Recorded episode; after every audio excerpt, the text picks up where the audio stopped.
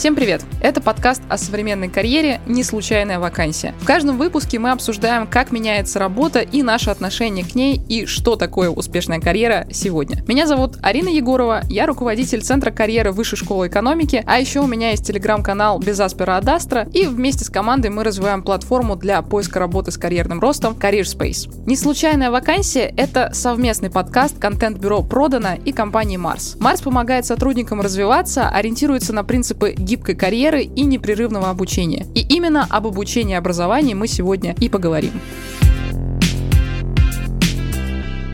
Как высшее образование помогает карьере? Почему навыки, которые дают нам университеты, не всегда совпадают с требованиями работодателей? И как сделать так, чтобы они совпали? Почему с окончанием вуза обучение на самом деле не заканчивается и учиться можно, а самое главное, нужно всю карьеру? Сейчас мы ответим на эти и многие другие вопросы. И, кстати, узнаем, что работодатели думают о значении образования. Во второй части выпуска у нас будет разговор с генеральным директором Mars Pet Care в России Валерием Щаповым и исполнительным директором директором группы компании «Эвка» Сергеем Ивановым. Но сначала мы посмотрим на ситуацию со стороны вузов, студентов и классического высшего образования. И поговорим на эту тему с Ксенией Мардановой. Она начальник управления развития карьеры и взаимодействия с выпускниками Высшей школы экономики. Ну и, как вы могли догадаться, моя коллега.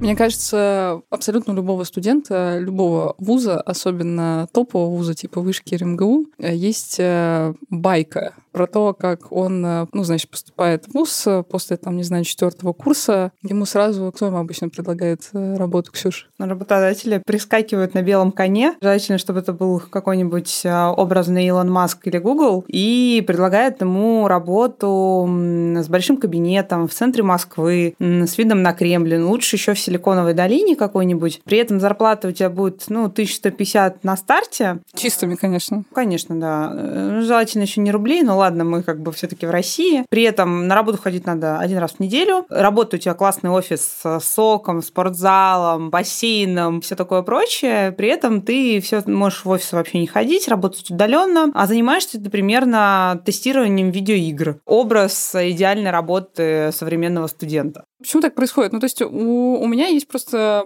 предположение, что все говорят вот о том, что есть гэп там между образованием и работой, а, но в целом, если мы посмотрим, допустим, на зарубежные какие-то примеры, да, в общем-то, все, что ты рассказываешь, не очень далеко от реальности. Если человек там заканчивает классный вуз, а, он потом устраивается в тот же классный Google, не знаю, может быть, там есть какие-то разницы в том, что он работает не 4 дня удаленно, а 3 в неделю, но в целом, как бы, если ты заканчиваешь классное, хорошее место, перед тобой открыты вообще все двери. Почему в России немножечко не так? Начнем с того, что те примеры, которые мы видим, которые популяризированы, да, у нас не каждый второй Марк Цукерберг, да, и не каждый второй Илон Маск. Это во-первых. А у нас тоже есть примеры там достаточно успешных людей, которые, может быть, даже закончили не топовые университеты. Посмотрите там на, не знаю, на Михаила Фридмана, да, например, который в свое время закончил институт а, МИСИС, который сейчас, да, институт металлов и сплавов, сейчас один, грубо говоря, рейтинг Форбса, да, возглавляет. И таких примеров очень много. Мне кажется, что разница, во-первых, в восприятии, то, как воспринимается высшее образование вообще в России и как воспринимается за рубежом. все таки то, что произошло при распаде Советского Союза, оно очень сильно, как бы у нас э, одной из основных ценностей стало, да, получение высшего образования, и неважно какого. И в данном случае нам тут помогают и родители, и бабушки, и вообще ну, просто очень сильно навязывается обществом история про то, что как это, ты не пойдешь в университет, не получишь высшее образование, да ты будешь же полы мыть или там, э, не знаю, картошку на рынке продавать. Вот лично мне мои родители говорили именно так. Плохо сдашь ЕГЭ, никуда не поступишь, э, будешь э, дворником. В советское время, кстати, дворник была очень престижная профессия, потому что давали а, жилье. И очень много тех, кто сейчас, э, не знаю, москвичи, например, или питерцы, коренные уже, то они получили таким образом э, жилье. В европейской практике все-таки высшее образование является некоторой ценностью, которую могут получить далеко не все. Когда мы даже общаемся со студентами, которые говорят, что я учусь, например, при помощи образовательного кредита, кредита, работаю, выгуливаю собак, не знаю, работаю бабиситером, а кем угодно для того, чтобы а, оплатить свое образование для них. Образование — это ценность. У нас образование — это определенного рода, ну, галочка, да, даже если ты учишься в топовом вузе, у тебя есть какие-то ожидания на тему того, что если ты закончил топовый вуз, ты должен также стать топовым выпускником, найти топовую зарплату и все такое прочее. Это, в частности, тоже культивирует немного университеты, потому что университеты говорят, что ты поступил а, в, там, в самый классный университет, в самый топовый университет, ты найдешь самую топовую работу, работодатели стоят за тобой в очереди. На самом деле ситуация несколько иная, да, и тут скорее имеет место быть то, что сейчас очень высокая конкуренция среди работодателей реально за хороших, толковых ребят. Понятно, что вузы не могут выпускать исключительно 100% классных э, кандидатов. А что касается вот этого гэпа, ну, тоже тут вопрос того, что очень долгое время российское образование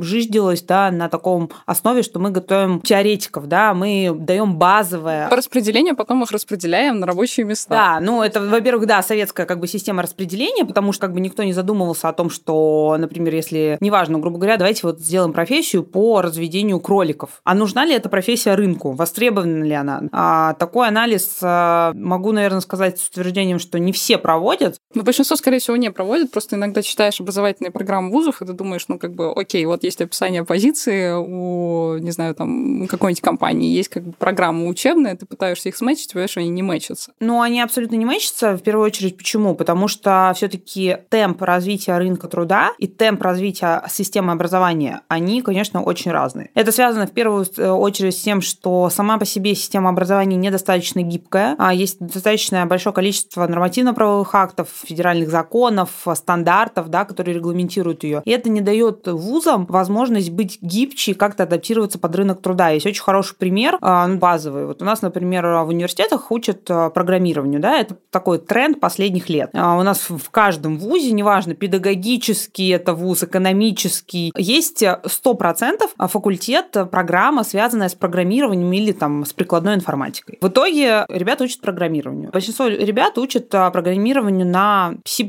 ну или Python. Если мы посмотрим тенденции, которые есть на рынке сейчас, да, мы, конечно, базовые принципы программирования, даже я там человек, который вообще далек от программирования, в школе и в университете изучал Паскаль. Наверное, если меня посадить и объяснить основные принципы там C++ или Python, я даже, наверное, пойму, как это делается. Но зарубежная, да, как бы система образования, там ребята программируют на Kotlin, ребята пишут активно приложения на iOS. У нас это только сейчас вот идет, да, как бы у нас там появилось несколько, там, буквально год или два назад, специальные образовательные программы, которые готовят разработчиков iOS исключительно, потому что там есть определенная специфика. И тут, конечно, очевидно, что система образования не успевает, как бы она ни пыталась быть максимально практикоориентированной, максимально адаптироваться под рынок, это все равно гэп есть, его нельзя исключать, и компании идут по пути, скажем так, наименьшего сопротивления, они, понимая то, что есть вот такая разница тех знаний, которые дают в университете, и то, что требуется на рынке, они начинают развивать свои собственные образовательные проекты, программы, делать какие-то интенсивы совместно с университетами, потому что все-таки университет так или иначе остается вот этим поставщиком кадров, да, как бы потому что э, даже несмотря на то, что, например, там компании по типу Мейла, Яндекса, да, там они делают свои собственные образовательные проекты, но тем не менее они приходят именно в университет для того, чтобы получить вот доступ, э, ну, к студентам. Компании все-таки, если мы говорим про образовательные программы компаний, как мне это видится, да, то это больше все-таки про дополнительное профессиональное образование или про переориентацию.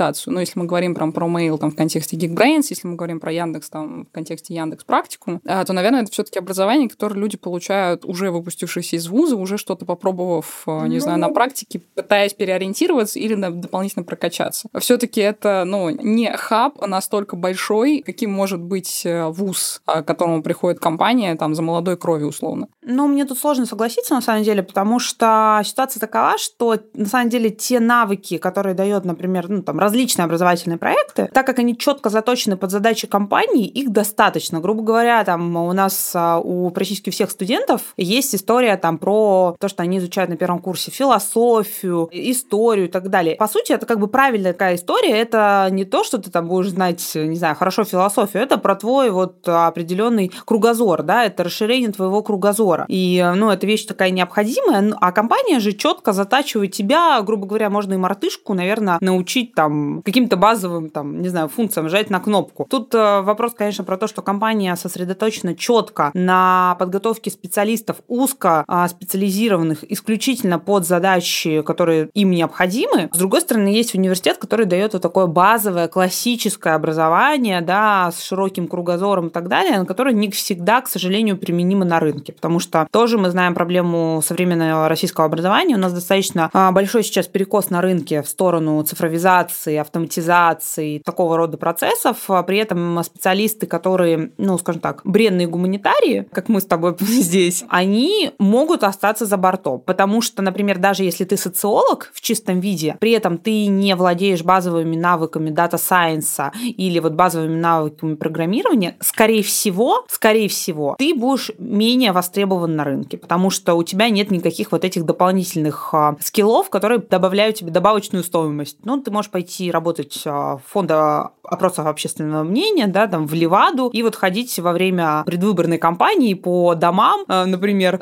и, да, собирать подписи или собирать анкетки, как бы, как вы будете голосовать за или против поправок в Конституцию. Вряд ли это та картинка, которую представляет себе молодой человек в 18 лет, поступая на программу социологии. Плюс тоже есть проблема в том, что это глубинная проблема, на самом деле, вообще российского образования в целом, то, что у нас абсолютно убита система профориентации. А, люди идут на ту или иную специальность, поступают на тот или иной факультет, не понимая, кем они будут в итоге. В советское время в этом плане вопросами профориентации достаточно серьезно занимались именно в процессе школы. У нас же, ну, на текущий момент, да, в большинстве своем этим начинают заниматься в 10-11 классе, ты там проходишь тестики из разряда «Нравится ли тебе лечить людей? А, сочувствуешь ли ты там, не знаю, кому-то любишь ли ты животных? Будешь ты ветеринаром?» Ну, слушай, здесь, здесь как бы есть две, две большие как бы, проблемы. Первое, то, что ты сама только что сказала, что профориентации и профориентационные методы используются сейчас, те, которые использовали в Советском Союзе. И отсюда вытекает типа, вторая проблема. Сейчас рынок стал рынком, да, он э, стал конкурентным. Мы встали на капиталистические рельсы, и по профессии вакансий стало там в десятки, в сотни раз больше. Если вернуться к истории про гэп между работой и образованием, между работодателем и вузом, можешь рассказать там топ-2, топ три вещи, да, которые сейчас реализуются для того, чтобы этот гэп э, сократить, может быть, там, другим вузам будет интересно посмотреть на практики в этом отношении вышки. Мы достаточно плотно работаем с бизнесом, максимально пытаясь показать вообще студентам о том, что у нас не три работодателя вообще на планете, да, их намного больше. Мы постоянно привлекаем бизнес э, к различного рода, там, начиная от каких-то мастер-классов, заканчивая там кейс-чемпионатами, играми, там, ассессментами и так далее, для того, чтобы ребята понимали вообще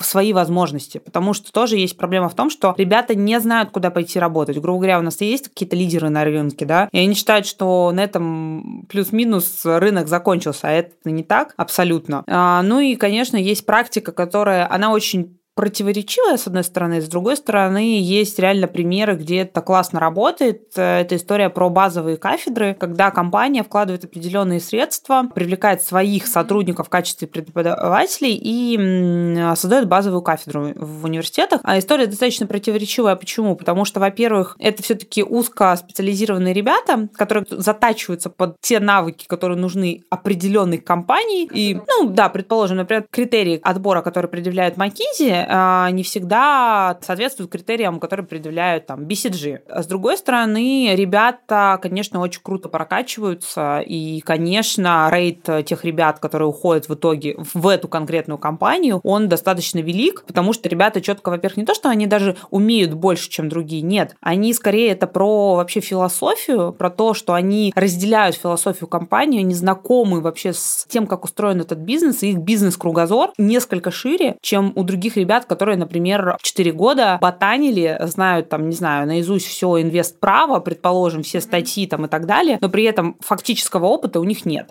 Ну, окей, мы поняли, что у нас вот есть проблема, да, что образование, ну, что бы мы ни делали, как бы мы ни старались, оно все равно отстает от того, что требует рынок. С одной стороны. С другой стороны, у нас есть а, куча светлых голов, которые выпускаются из вузов и потом либо не могут найти себе место, потому что поступили на какую-то узкоспециализированную программу и не знают вообще, что теперь делать, типа ассериологии какой-нибудь. Или же они выходят на рынок, у них нет понимания того, как работает бизнес в целом, несмотря на то, что фундаментальное там, понимание дисциплин экономически, допустим, очень хороший. Как разорвать порочный круг? Э, возьмите меня на работу, потому у меня нет опыта работы, но мне нужен опыт работы, чтобы написать это в резюме. Что, что делать? Я, честно, придерживаюсь позиции того, что этот порочный круг э, не может быть разорван конкретно вот этим одним студентом. Да? Этот порочный круг должен быть разорван всеми вот участниками этого процесса и университетом, и работодателям, ну и самим студентам. Тут несколько как бы тезисов. А, в первую очередь, безусловно, вуз должен быть заинтересован в качественной подготовке и трудоустройстве своих ребят. Не просто для галочки, а быть реально заинтересованным в том, чтобы твой выпускник был успешным. Пусть он работает не по специальности, пусть он стал видеоблогером, но у него миллионные подписки, у него там супер классно развиты, а, не знаю, коммуникационные навыки, и он там, не знаю, супер популярен, да, и это результат, да, в том числе его учебы в университетах. Вот почему все, вот, по крайней мере, на моей практике, когда вот э, ты читаешь любые интервью зарубежных э, каких-нибудь успешных людей, процентов 80 из них говорят, что основа всего это или мое сообщество в университете, или типа, почему там огромные деньги собирают между, э, европейские университеты, да, вообще, ну, мировые университеты, не только европейские, на эндаумент фонды, потому что приходят очень успешные выпускники и дают деньги на развитие университета, потому что они искренне благодарны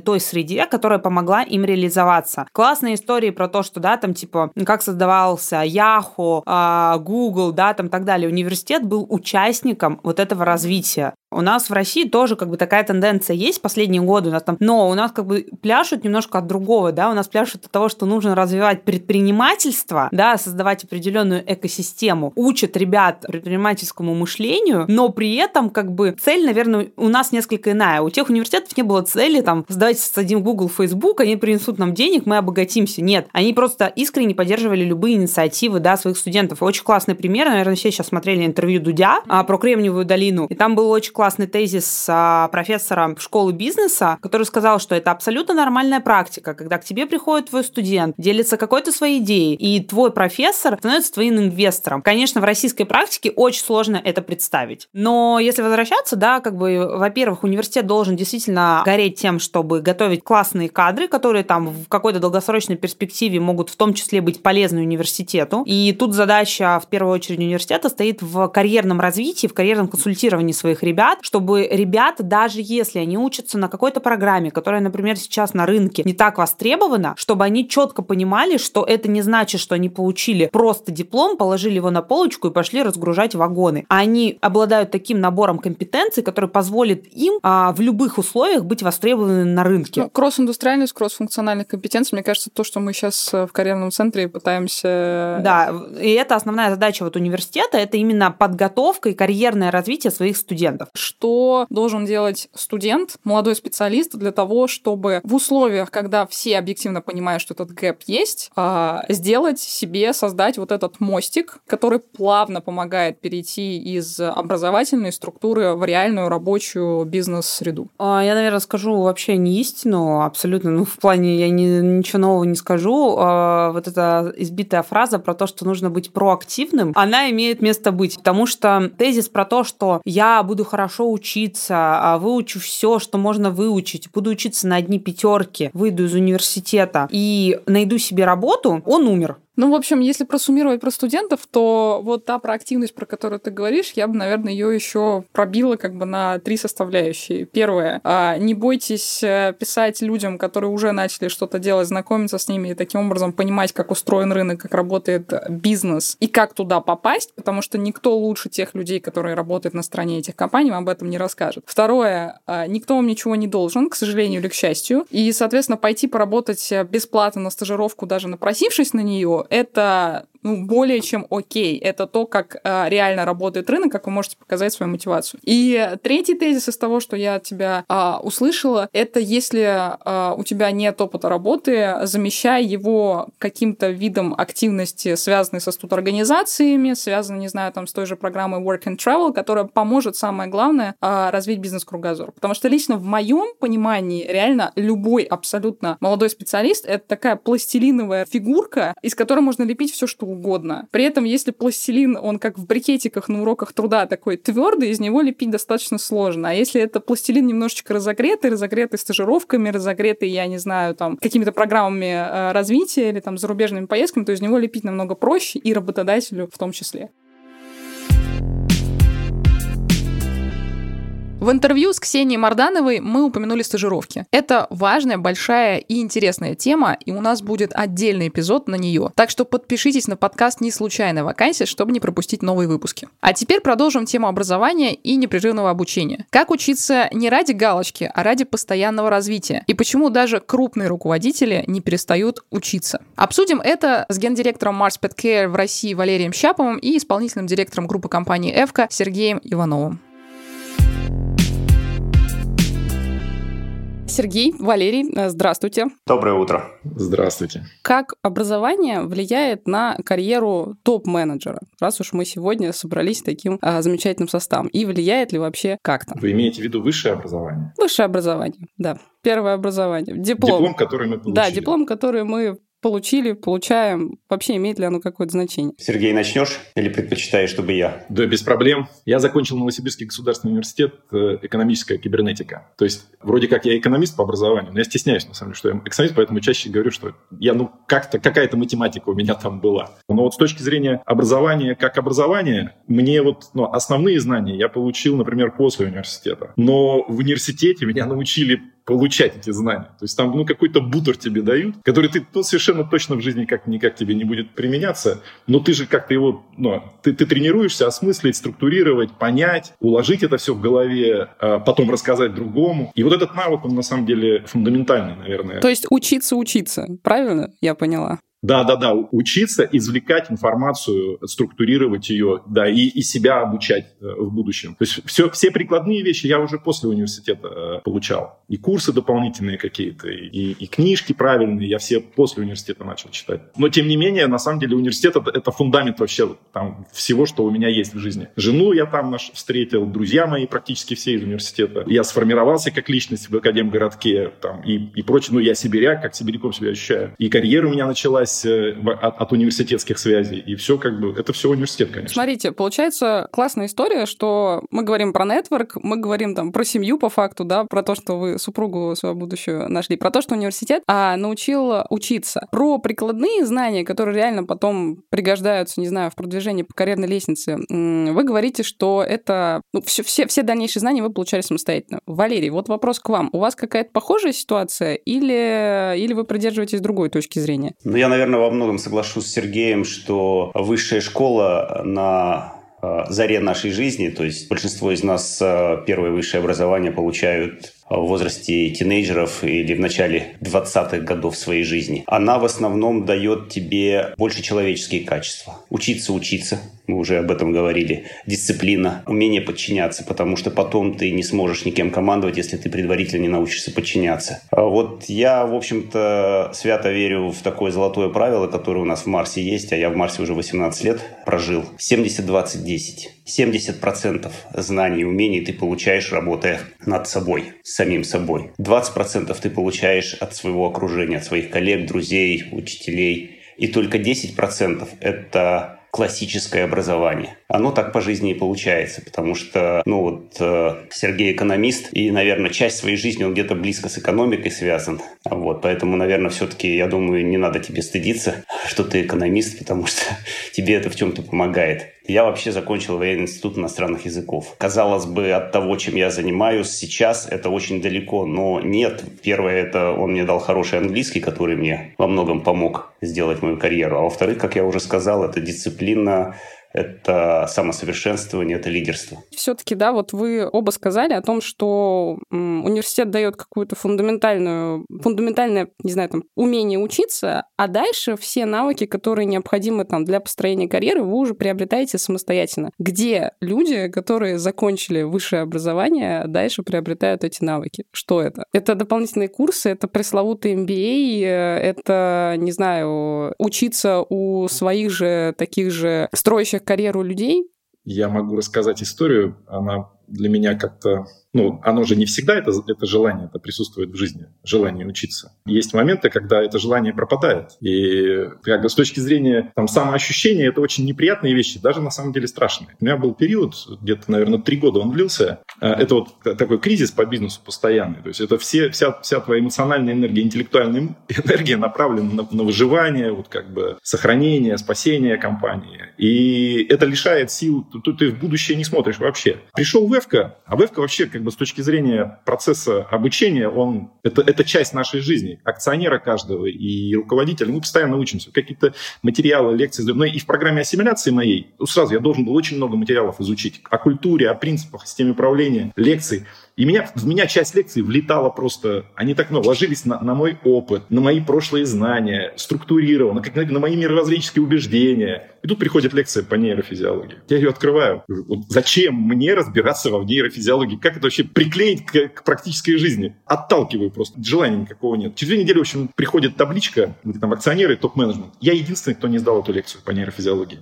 Через две недели мое вот внутреннее эго, блин, я последний. Да, да что такое? Я что, в университете всякую фигню, что ли, не учил? Я открываю эти лекции, начинаю их конспектировать. В середине конспектирования вдруг мне это начинает нравиться. Я как-то так погружаюсь, погружаюсь, а сдаю там, на, ну, на почти, на, по-моему, на 95% я ее сдал. Ну, смотрите, если я правильно услышала, вас подстегнуло а, обучаться, возможно, не самой, на первый взгляд, кажущейся полезной вещью в вашей жизни, как э, нейрофизиология? Нет, нет, нет. Я просто это как показал, это для меня было открытие открытие, что я, оказывается, могу изучать совершенно ну, сложные для меня предметы. У меня э, сын месяц назад сдал экзамены, ну, у нас внутри на стажировке был, ему 15 лет, цитологию и генетику. То есть, ну, как мы биотехом занимаемся много, мы вот, вот это погружаемся. Для меня тоже цитология, генетика, структура атома, клетки, ну, зачем это надо? Но те инновации, которыми мы сейчас занимаемся, то есть этими системами определениями нужно владеть. Мне интересно, то есть мне сейчас интересно, я сейчас изучаю, сын сдал, блин, я тоже хочу это узнать. Нет, вот эта тяга к новому, вот она где-то внутри нас, она пробуждается пробуждается или не пробуждается. И вот эта способность учиться, она тренируется. Ее просто не нужно запускать. Ну, это получается про общее саморазвитие. Мне просто сложно, наверное, переложить изначально, думая там о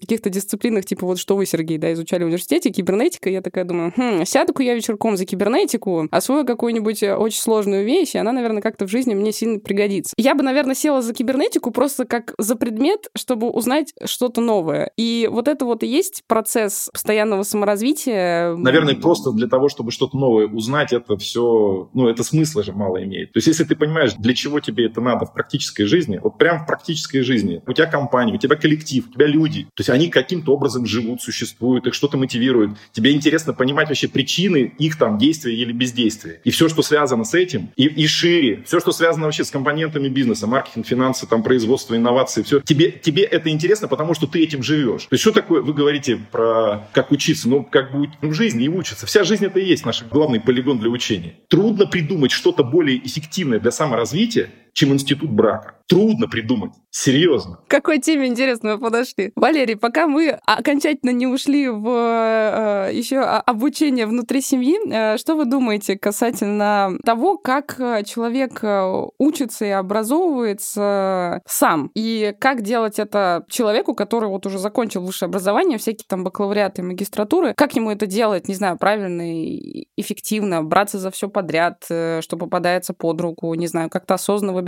новую дисциплину. Как? Ну, сложный вопрос, как, наверное, этот как у каждого свой. Я считаю, что образование в жизни очень сильно зависит от ответа на вопрос, что ты в этой жизни хочешь и зачем ты живешь. Звучит несколько высокопарно, но без ответа на этот вопрос, наверное, сложно ответить как и чему учиться. Сейчас вот я встречаюсь с молодыми людьми, миллениалы, как мы называем их. У них уже на, на этом этапе есть, э, по крайней мере, мысли об этом. Есть мысли, а зачем я живу, а для чего я живу, какие у меня ценности. Вот у меня, к сожалению, я первый раз об этом задумался, когда мне уже было за 40 далеко. Но, наверное, ответ на этот вопрос э, очень сильно помогает понять, чему учиться и как учиться. Потому что если ты в жизни хочешь стать лидером, надо понимать, что, наверное, одно из самых главных качеств лидера – это любопытство. А любопытство – это про то, чтобы узнавать что-то новое. Лидер, он лидер потому, что он где-то в чем-то лучше других, почему за ним люди идут. То есть для этого ему нужно опять-таки овладевать чем-то.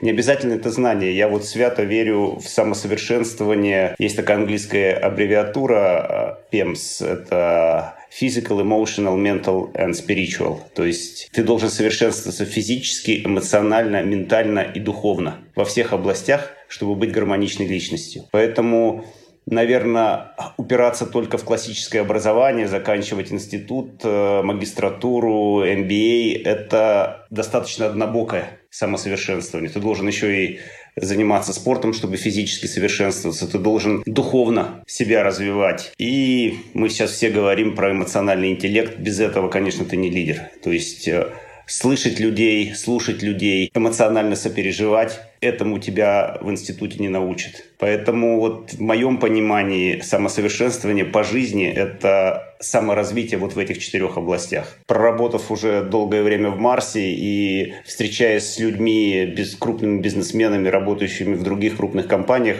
мы все больше и больше замечаем, это подтверждено статистикой, что организации, ценностные организации, у которых есть ценность ради которой люди живут, ради которой работают, они в долгосрочном плане гораздо более успешные, чем организации, работающие просто для извлечения прибыли. А вот то, что Валерий описывает, да, это ценностный нарратив вообще. Вот для чего, каким, каким образом, внутри каких рамок компания работает? Какие цели она преследует, высокие смыслы реализует? Ну, тут тоже можно уйти, конечно, в споры о том, что для того, чтобы, не знаю, дать человеку возможность чувствовать себя как акционер компании, наверное, его нужно чем-то мотивировать э, помимо большой ценности и миссии. Мне абсолютно понятна мотивация там топов э, работать э, в своей компании как, э, не знаю, как в собственном бизнесе, но обычно с мотивацией middle менеджмента происходит немножечко другая история. Если акционеры делят, есть наемники, а есть мы акционеры, это все превращается в лицемерие, естественно. Но у нас в нашей компании каждый сотрудник может стать акционером. Это круто. Это, это Представь, круто. прикол такой. У нас партнерская компания. У нас из 9 акционеров сейчас 7 человек приходили работать либо простыми менеджерами, либо начинающими. Ну, аппаратчик цеха рафинации у нас сейчас акционер, который отвечает за производство. И через эту программу 20 человек почти прошло. То есть мы не разделяем. Мы говорим, в этот лифт каждый может зайти и подняться. Он просто очень трудный. Это путь очень тяжелый. Но мы никому эту калитку не закрываем. Она перед всеми такая возможность открыта. Вы знаете, я, наверное, не совсем соглашусь э, с Сергеем, потому что вот э, в Марсе никто не может стать акционером. Это частная семейная компания. Вот есть семья, и она владеет Марсом. Но мы работаем в Марсе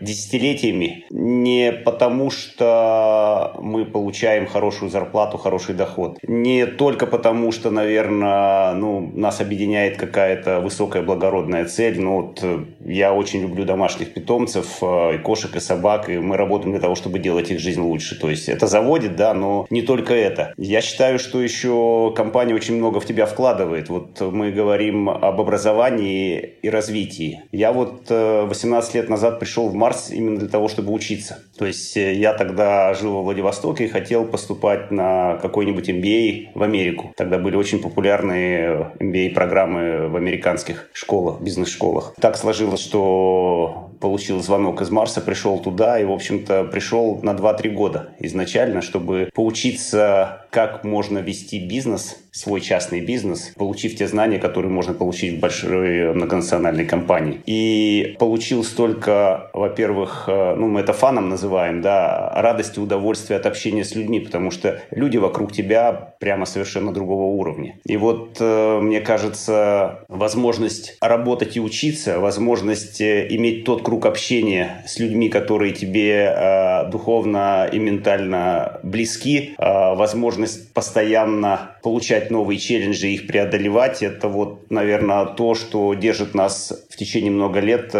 в тех или иных компаниях, а не только возможность стать акционером. А вот есть у вас каких-то топ-3, может быть, э, и у вас, Сергей, и у вас, Валерий, не знаю, привычки, может быть, способа обучения, которым вы постоянно пользуетесь? Ну, Арина, я, наверное, сейчас э, буду импровизировать, потому что я никогда сам такого вопроса себе не ставил, но вот сейчас прямо думая на ходу, скажу, наверное, первое – это планка. То есть тебе нужно всегда ставить планку чуть выше, чем ты прыгал до этого. Цель чуть больше, чем ты достигал до этого. Это драйвит, э, ну, во-первых, адреналину придает очень много, а во-вторых, как бы развивает способность бегать быстрее и прыгать выше. Ну, я фигурально выражаюсь в бизнесе. Второе – это post-evaluation. Я не знаю, как лучше перевести. Разбор полетов. Ты прыгнул, не допрыгнул, больно ударился. Сядь, постарайся понять, почему. И вот это, наверное, самая главная часть обучения. Понять, что у тебя получается, что работает, что не работает, и что нужно сделать, чтобы в следующий раз работало лучше, это вот... Самому или при помощи людей, которые дают обратную связь? Самому. А вот обратная связь – это третье. После того, как ты какие-то выводы для себя сделал, послушай других людей и пойми, насколько твои выводы совпадают с их мнением. То, что они увидели со стороны. Как ты действовал правильно, как ты действовал неправильно. Если совпало, молодец. Не совпало, значит, сделай это еще раз. Подумай об этом. Сергей? Я бы наверное, такой алгоритм предложил. Для начала полюбить себя. Вообще ответить себе на вопрос, что такое любить себя. То есть я люблю хотелки, которые там делают мою жизнь интересной, прекрасной. Куда-то съездить на какой-то машине, там, не знаю, дом построить, в ресторане иметь возможность вкусным кушать. Вот это там хотелки я люблю. Или я осознаю себя как человека, там, не знаю, как личность. Я осознаю свои сильные стороны, я осознаю там свои тараканы и гири, которые мне мешают по жизни. И полюбить себя, это значит сильные стороны сделать сильными, а от тараканов-то избавиться, да? Вот я что говорю, полюбить себя. Второй шаг, ну, как бы полюбить близких своих. И, ну, вот это осознать, что такое вообще, как бы, семья моя, родители мои, дети, жена. Какую ответственность я там вот как бы несу. И если я их люблю, значит, как бы, что из этого следует. И вот эти два вопроса, как бы, фундаментально, они в голове укладываются, тогда третий — это вообще, а какое дело, от какого дела ты счастье получаешь? Какое дело тебя, ну, вот как бы радость приносит? Компания моя — это то место, где я вообще свое предназначение реализую, семью кормлю и сам как бы избавляюсь от, слабости и становлюсь сильнее. Тогда вопрос обучения, он вообще отпадает, заставить себя что-то выучить. Вот правда, уходит. То есть у тебя просто э, эмоциональная значимость предмета, как вопроса, появляется, блин, я должен это сделать. Да мне интересно. Да потому что это, потому что это интересно моей компании, это моей семье интересно, это мне интересно. Все, тебе только, тебе приток дофамина, серотонина при, прилетает, и ты проглатываешь все, что угодно. Понимаете? А вот это просто пыжиться и сказать, вот для чего мне это надо выучить? Я это выучить хочу, чтобы зарабатывать в два раза больше денег, чтобы получить вот такую работу. Ну, блин, это надо большую силу воли иметь, чтобы на таких причинах чему-то новому учиться. Ну, наверное, вот... Я думаю, Арина хотела узнать больше про вот эти, если вы хотите исходить из парадигмы 70-20-10, про 10, про классическое образование, да, как классическое образование помогает тебе в жизни, что после университета. Такой был вопрос. Может быть, не столько классическое образование, но, может быть, какие-то инструменты, которые вам помогают, вот, да, как обратная связь, где-то эти знания черпать. Я поясню. Ну, мне кажется, что вот в моей жизни есть два основных источника. Первые с большим отрывом люди, как носители знаний, а вторые — книги. Можете меня сейчас закидать э, камнями, вот, что я общаюсь с людьми э, больше, чем читаю. Но на самом деле, как бы, для меня это два самых важных источника. Вот, может быть, э, у вас есть другие какие-то источники, или они по-другому называются, или они по-другому работают, да. Я понял вопрос. Давайте попробую поделиться. Я бы назвал самым главным вызовом сегодняшнего бизнес-образования и высшего образования, и бизнес-образования. Все, что вот в программах MBA происходит. Там знакомят с целостной картинкой, там не учат быть руководителем, менеджером, даже не учат быть маркетологом и, и финансовым директором. Там просто знакомят, какую-то предустановку формируют. Но ключевую причину вообще вот как бы жизнедеятельности любого бизнес-организма, организации, которая является, это человек. Никому человек не интересен. Он не интересен HR, он не интересен маркетологам, он нам генеральный диктант не, не особо интересен. Потому что если бы это было интересно, тогда и педагогам, которые бизнес-образование, программы бизнес-образования делают, тоже человек на самом деле не интересен. Это все просто разговоры. Потому что если бы это было так, тогда в университете в нашем, или, ладно, там бизнес-образование, там, программа бизнес-образования, первыми предметами бы изучалась психология, нейрофизиология, социология. Это было бы просто базовое. Вот на глубоком уровне должны знать. Мы же с людьми потом работать начинаем. Мы же людям что-то предлагаем. Мы же людям продукты предлагаем. Мы же их потребности изучаем. Но самое главное, как бы большая компания, это же большое количество людей, это же социальный организм. Вот как люди что-то делают, как они друг с другом взаимодействуют, какие их свойства являются причинами их эффективности. Вот в этом разбираться. Это же интереснейший вопрос. Вот если тебе человек интересен, он может быть источником таких знаний обо всем, фундаментальнейших. Дальше книги, ну и те, кто больше тебя знает. Мне вот это тоже еще. Вот те, кто пережил много, жизненный опыт. Э, То есть не только в профессиональном опыте, но и в личном вы это имеете в виду? И в личном, и, профи- и в профессиональном, но просто прошел что-то. Вот оно у него отразилось на его сердце, на его, там, не знаю, психике. И вот он, он знает, да, то есть и он может поделиться. Он, не, он тебе не подскажет твой путь. Это, это все бессмысленно. То есть твой путь — это твой путь. Но, по крайней мере, те знания, которые тебя могут уберечь там в ямки, не попасть как какие-то, то это, это вот наставники, наставники и, и, и люди, которые жить пожили, там, взрослые люди, старшие люди. Это вот источник знаний всегда. Наставник как обучение, мне очень импонирует этот тезис. Не то, что как обучение, да, а как э, источник, наверное, обучения. А где этих наставников искать и э, как вообще с ними работать? Ну, потому что, мне кажется, у многих людей возникает вопрос, вот я, может быть, и хочу вот э, стать ментитом, да, или наставляемым Сергея Иванова или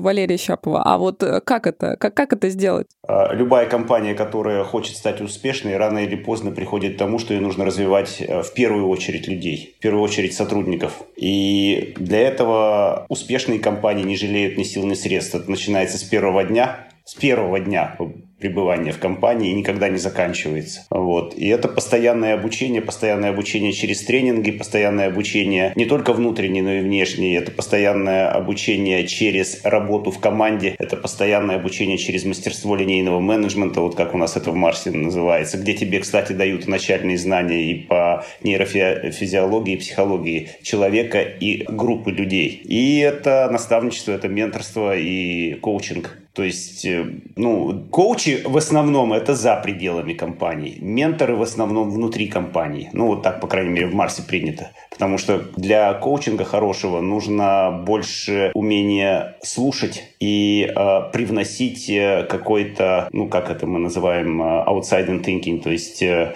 взгляд со стороны. Да. Для менторства нужна, мне кажется, определенная духовная близость людей, чтобы они друг другом могли раскрыться и говорить откровенно. И то, и то важно на разных этапах карьеры. И, ну, вот я говорю, вы говорите, где это брать? Вот если ты попадаешь в нормальную компанию, это уже заложено в основы работы и функционирования нормальной успешной компании. Там без этого нельзя. Взять даже в советское время хорошие заводы, которые были успешными, там всегда молодым рабочим, которые приходили, давали старшего товарища, который да, с ним... Петрович. Да, Петровича, потому что без этого невозможно.